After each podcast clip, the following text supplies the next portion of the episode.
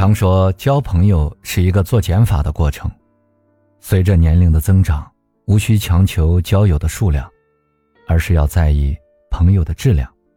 因此，在越来越小的社交圈里，我们并不是失去了一些朋友，而是我们懂得了谁才是真正值得一生相处的人。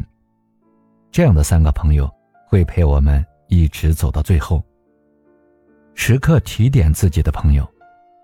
现实生活中，每个人都爱听肯定表扬的话，当我们遭遇批评时，心里就会不痛快。事实上，正如古训有云：“忠言逆耳利于行。”不靠谱的夸奖可能让人愉悦于一时，但只会让我们不断重复着人生的错误，最终蹉跎了岁月。而能够给我们带来宝贵意见。为我们成长出谋划策的批评，才是真正良药苦口的证言。著名画家黄永玉就是这样的正友。黄永玉对曹禺先生年轻时创作的《雷雨》《日出》和《原野》推崇备至，但对曹禺在晚年没有写出对应水平的作品很不满意。他给曹禺写信道：“我不喜欢你解放后的戏，一个也不喜欢。”你心不在戏里，你为世为所误。令人称道的是，曹禺受到这样尖锐的批评之后，认真反思，给黄永玉回了一封长信，表示感谢，还将黄永玉的信装裱起来，作为对自己的警示。现如今，在这个崇尚见人只说三分话，未可全抛一片心的社会，阿谀奉承的人有很多。能够对我们直言缺点和不足的人却很少，正因为如此，时刻提点我们的朋友才更难能可贵。一个敢于对我们直言相告的人，是对我们负责的人，愿意操心劳力帮我们进步，用一颗真心对待我们。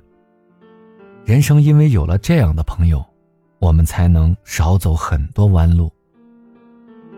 患难与共的朋友。唐贞观年间，原本穷困潦倒的薛仁贵因立功被封为平辽王，朝中很多素未谋面的大臣都前去送礼祝贺。以往常常接济薛仁贵的王茂生夫妇也带了两坛美酒准备送去。身着布衣的王茂生夫妇被很多的宾客嘲讽，两坛美酒在奇珍异宝中更显得俗不可耐。然而。薛仁贵却婉言谢绝了所有的贺礼，唯独收下了这美酒，并当众打开。一打开才发现里面原来是清水。薛仁贵并没有生气，而是对着来客说道：“之前落难之时，全靠王兄弟的帮助，没有他就没有今天的薛仁贵。如今我厚礼不收，却一定得收下这清水，这是情谊。”说完便一饮而尽。俗话说。落难识人，人只要落魄一次，就能看清谁是真心以待，谁是虚情假意。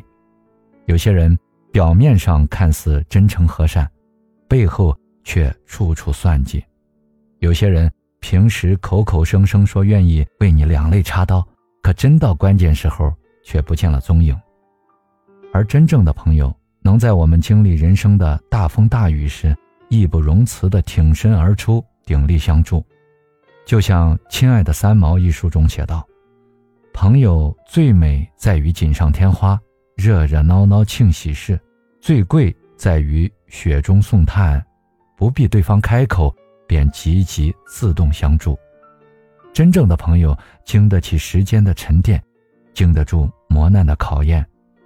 若我们遇到了，定要好好珍惜。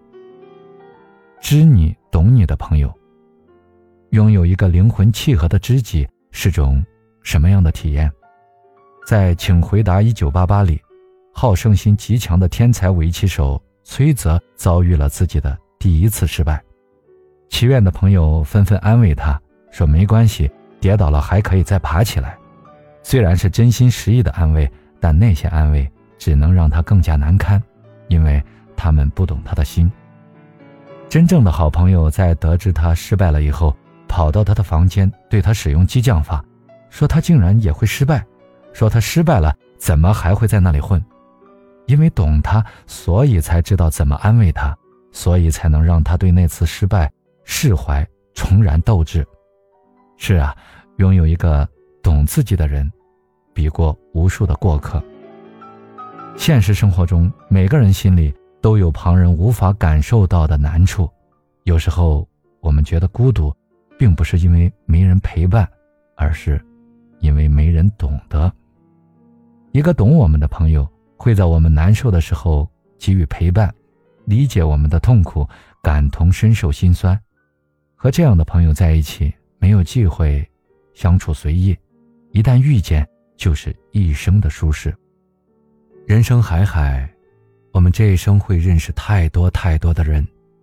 随着年龄渐长，时间会帮助我们看清很多人，留下三个值得深交的朋友吧。